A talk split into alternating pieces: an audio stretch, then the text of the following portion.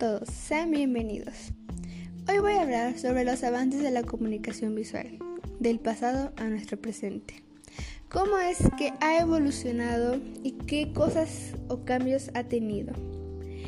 Para empezar, ¿qué es la comunicación visual? Se trata de seleccionar los elementos correctos para que tengan un significado en tu audiencia también esa transmisión de ideas e información en forma que se pueden percibir total o parcialmente con la vista. Antes de todo esto, la comunicación visual comenzó con un arte prehistórico, donde, se, donde había pinturas rupestres que representaban la vida cotidiana y detrás de ellas había una inspiración puramente utilitaria, social, mágica o religiosa.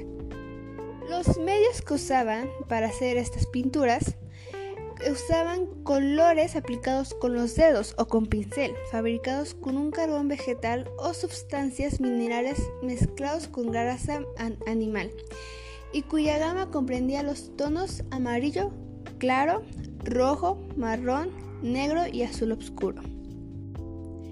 ¿Qué es lo que dibujaban o qué es lo que hacían en esas pinturas rupestres?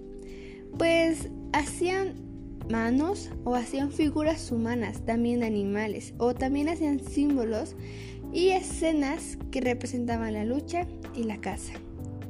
Después de este arte se vino el Mesopotamia, o también conocido como Sumer.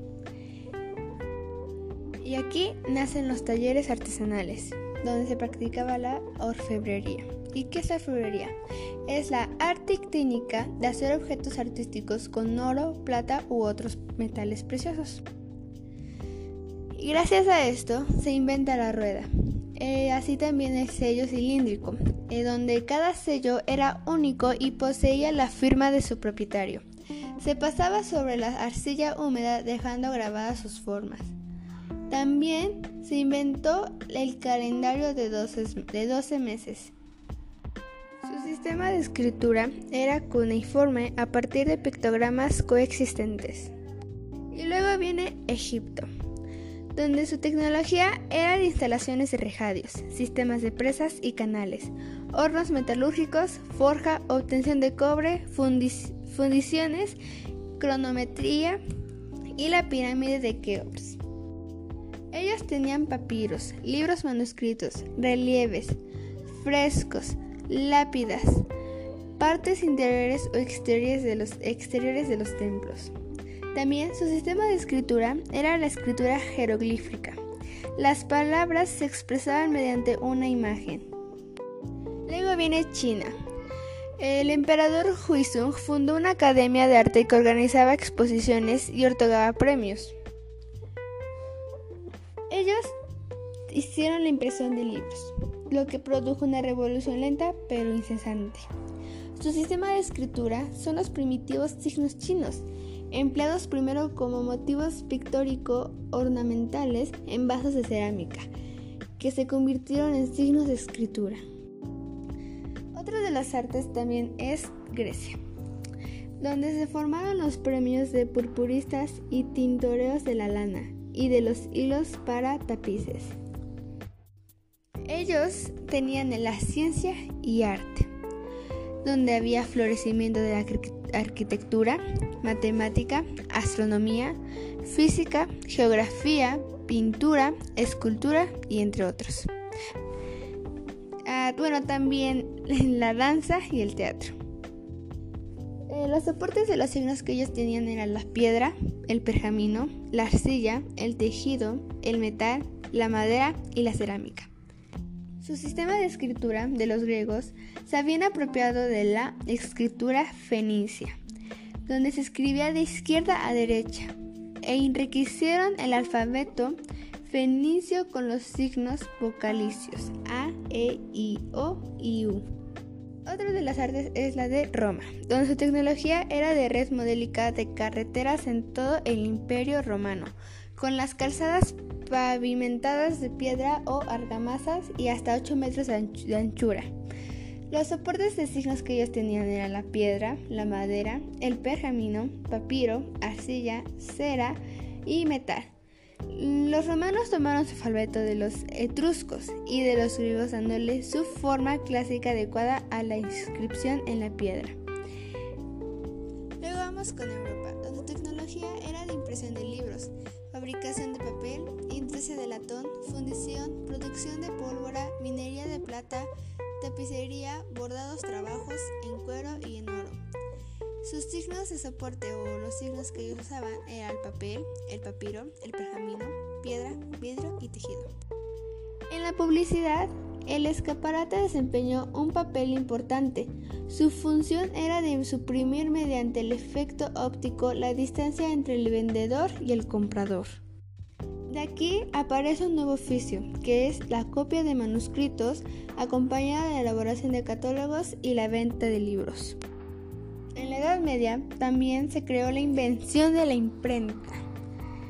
Desde su invención, los frutos del trabajo intelectual pudieron alcanzar todos los rincones de la tierra.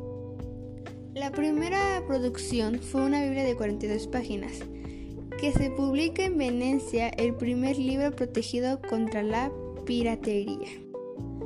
La imprenta produjo una gran revolución en la publicidad, a la palabra hablada y escrita se le añadió la palabra impresa. Su técnica de producción mecánica eliminó el trabajo de los copistas.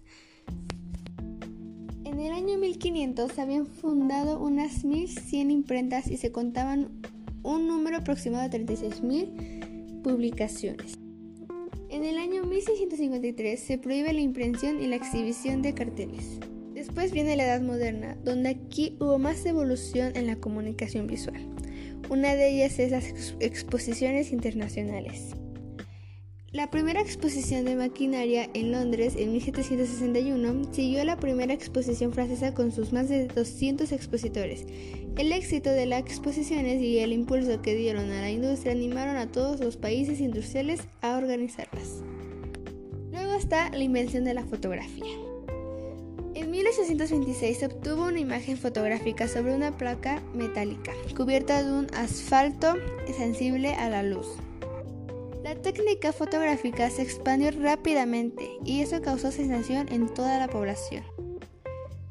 Friedrich von Martens creó una cámara panorámica que usaba placas curvadas y Clerk Maxwell realizó la primera foto a color. Luego está el cartel, una invención litográfica. El diseño de carteles entró en una fase evolutiva. En 1827 cromolitografía, la mayoría de los carteles de los siglos XVI y XVII eran de carácter informativo. El cartel de Palmal Buget es una de las creaciones más maduras del Art Nouveau en Inglaterra. En los demás países europeos, el arte cartelista se desarrolló bajo la influencia mayor a menor del Art Nouveau. Jugendstil alemán y las creaciones más sobresalientes sufrió el empuje de las nuevas y revolucionarias corrientes artísticas. Luego pasamos a los movimientos artísticos de comienzos del siglo XX, donde se creó el futurismo y dadaísmo. Ah, después de esto hubo movimientos artísticos de comienzos del siglo XX, donde encontramos el futurismo, donde hubo o se creó el futurismo y también el dadaísmo, donde se creó el futurismo, donde Larionov, Koncharova, Malevich y Tatlin participaron por primera vez en una gran exposición del grupo La Cola del Asno. Luego está el dadaísmo, que nace como un movimiento literario y después se empieza a expandir en otros campos. La tipografía de, los dadaístas Zara y Hausmann, resultado de las consideraciones ópticos gráficas. Así se fueron creando varias y varias más comunicaciones visuales hasta llegar al presente, donde también habrá un futuro. En el presente, los científicos, ingenieros, arquitectos, filmadores, especializados y diseñadores intentan ampliar la comunicación visual. El presente necesita diseñadores capaces de evolucionar y de reflexionar y decidir junto con otros sobre cuestiones intelectuales y sociales. El diseñador es más dependiente cada vez de los encargados de agencias y teme que de ese modo ya no pueda desplegar libremente sus fuerzas creadoras. Con el paso del tiempo, la comunicación visual seguirá creciendo y habrá más técnicas y más este, creaciones por, por ver. Solo falta esperar. Gracias.